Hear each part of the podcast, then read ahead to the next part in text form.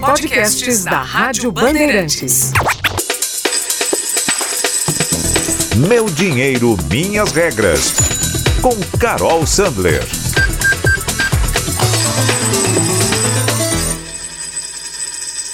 Eu vou te contar aqui uma situação que sempre acontece comigo e eu tenho certeza que já aconteceu com você também.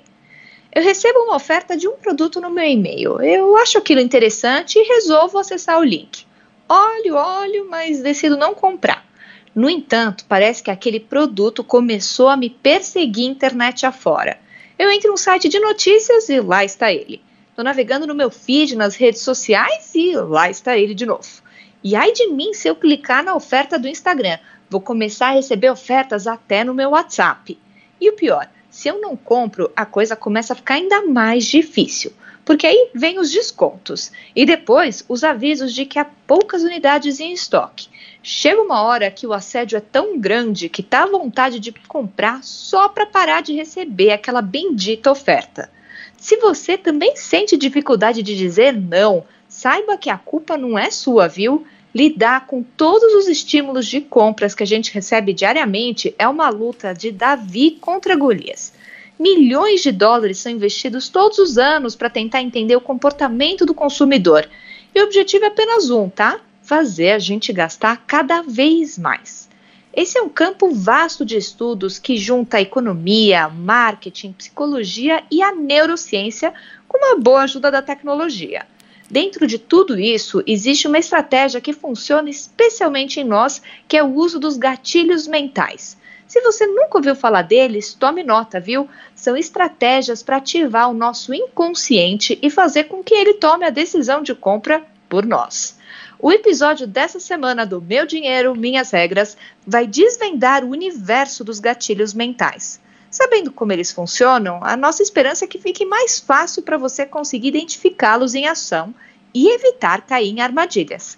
Eu sou Carol Sandler e aqui comigo está o Danilo Gobato. Tudo bom com você, Danilo? Fala, Carol, tudo bem? Prazer mais uma vez estar contigo aí no podcast Meu Dinheiro, Minhas Regras. E olha, Carol, tudo isso aí que você falou parece coisa de ficção científica, né? Esse gatilho, essa coisa de, de gatilho mental, existe mesmo, Carol? Olha, existe sim. Se você tiver interessado, vai lá no Google e coloca gatilhos mentais. São centenas de milhares de links ensinando as pessoas que trabalham com marketing e vendas a usar gatilhos mentais para convencer o consumidor.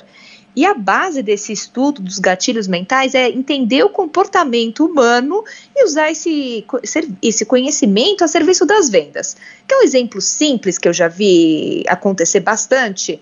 Tem um estudo, por exemplo, que mostrou que quando um supermercado coloca música francesa, ele tende a vender mais vinhos franceses colocou uma música portuguesa, ele vai vender mais vinhos portugueses. Então, a história é assim: existem sim muitos truques, e dentro desse universo dos gatilhos mentais, então o negócio fica ainda mais tenso, viu?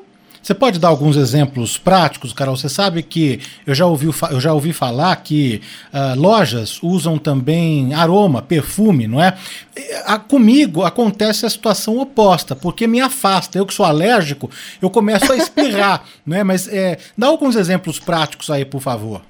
Olha, existem realmente estratégias, viu? Eu vou começar aqui com o gatilho da escassez. O pessoal do marketing entendeu que é da nossa natureza humana ter aversão a perdas. Então, quando você vê aquele produto que está acabando, corre logo para comprar, não perde essa oportunidade.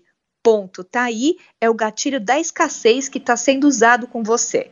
Sabe quando você está, por exemplo, é, vendo uma passagem aérea e você vê ali escrito só mais três assentos disponíveis, ou então as vagas são limitadas.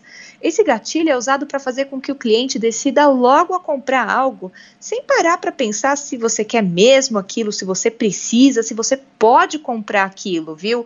É, o gatilho da escassez liga na gente um senso de, de, de, de, de urgência que desliga nosso espírito crítico na hora de comprar. E ele é bem parecido com o gatilho da urgência. É aquela história né, de corra antes que a oferta acabe é o cronômetro da Black Friday que fica mostrando quantos minutos mais sobram para aquela oferta, ou então o vendedor que fala: olha, a oferta só dura até amanhã, viu? Não consigo segurar para depois disso, não. Bom, eu já contei aqui no podcast, já contei para Carol também, que eu costumo comprar DVD, né? Eu faço coleção de filmes de, de DVD. E, e, muitas vezes no carrinho aparece ali só mais duas unidades, não é? E eu já quero garantir, porque todo colecionador quer garantir para a sua prateleira, não é? Quais outros gatilhos aí na sua pesquisa, na sua busca, você encontrou que pode compartilhar conosco, hein, Carol? Olha, um que é muito usado na internet é o da prova social porque nós somos seres sociais por natureza e o que a gente quer é a aprovação do grupo. Então, tem um estudo do marketing que diz que a gente gosta de comprar os produtos que vão ser aprovados pelos outros. Então, a propaganda com celebridade é uma prova de é, é uma prova social, então, se aquela celebridade usa, aquilo deve ser bacana. Ou então, uma tendência de moda. Tá todo mundo usando uma calça ali da moda, por uma calça amarela. Você nunca nem gostou de amarelo mas de tanto ver aquilo, você fala: opa, é verdade, acho que isso é legal e só eu que não percebi. E quando você vê, você está querendo usar calça amarela também. Ou então um livro que você descobre que é um best-seller. Se todo mundo leu e gostou, você vai gostar também, né? Restaurante com fila na porta, às vezes você nem sabe que tipo de comida é servida ali, mas só de ver que o lugar tá cheio, você fica com vontade de comprar. Isso é muito usado, sabe onde? Naqueles cursos online tem muitos cursos que é, estão vendendo na internet que o pessoal usa depoimento dos clientes para mostrar como aquele curso funciona e leva toda a transformação que ele prometeu para sua vida. Isso tudo é a prova social em ação. E um outro gatilho muito usado também é o da reciprocidade porque é da nossa natureza querer retribuir um presente. Quando alguém é bacana com você, você tem vontade de ajudar aquela pessoa.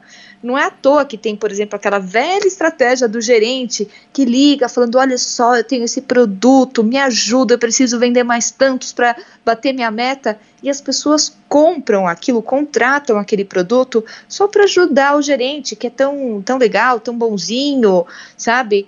E por isso também tem muita marca que dá muita coisa de graça antes de tentar vender qualquer coisa.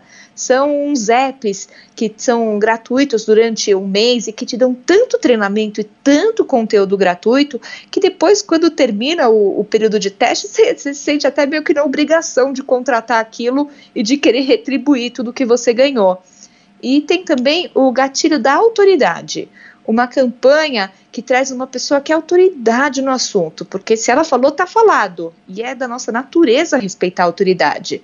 Pensa então comigo, você está numa, numa consulta, o médico de jaleco branco vai te dar uma informação, você confia naquilo na hora. Se uma estrela do futebol indica uma chuteira numa propaganda e diz que aquela chuteira é a melhor do mundo, a gente vai acreditar assim, essa pessoa sabe do que está falando. Carol, para a gente encerrar, aquela história do, do, cartão Black, né? Porque agora tá, tá na moda, aparece aí em propaganda, é, muita gente usando, ou daqueles produtos premium. Isso, isso é gatilho também? A gente pode considerar como um gatilho?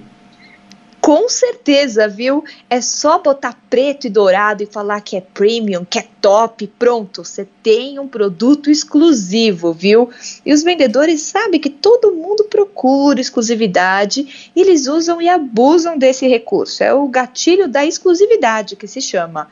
A gente acredita que o mais caro é sempre o melhor mas nem sempre isso é verdade, viu? Já foram feitos tantos testes cegos na internet, mostrando que quando e que mostram que quando a gente não vê o preço, a gente tem uma avaliação bem diferente de uma série de produtos, viu? Eu, eu não esqueço um estudo que foi feito com enólogos, especialistas em vinhos, foram fazer uma degustação à cega de champanhe e tinham champanhes de 50 dólares, de 100 dólares, tinha champanhes de 700 dólares. No teste cego, sabe qual que ganhou? O mais barato. Porque quando a gente não tem o preço, o indicativo de preço, de que aquilo é exclusivo, de aquilo, aquilo é muito bom é, para mudar nossa percepção, o nosso gosto vai falar uma outra história. Então, muito cuidado, viu? Quando você vê é, toda essa sinalização de que aquele produto é muito exclusivo e é muito bom, porque será que vale mesmo a pena você pagar mais caro por uma coisa só por causa dessa combinação toda aí de símbolos? são armadilhas que não faltam para fazer a gente gastar mais, viu? Todo cuidado é pouco. Jargão da semana.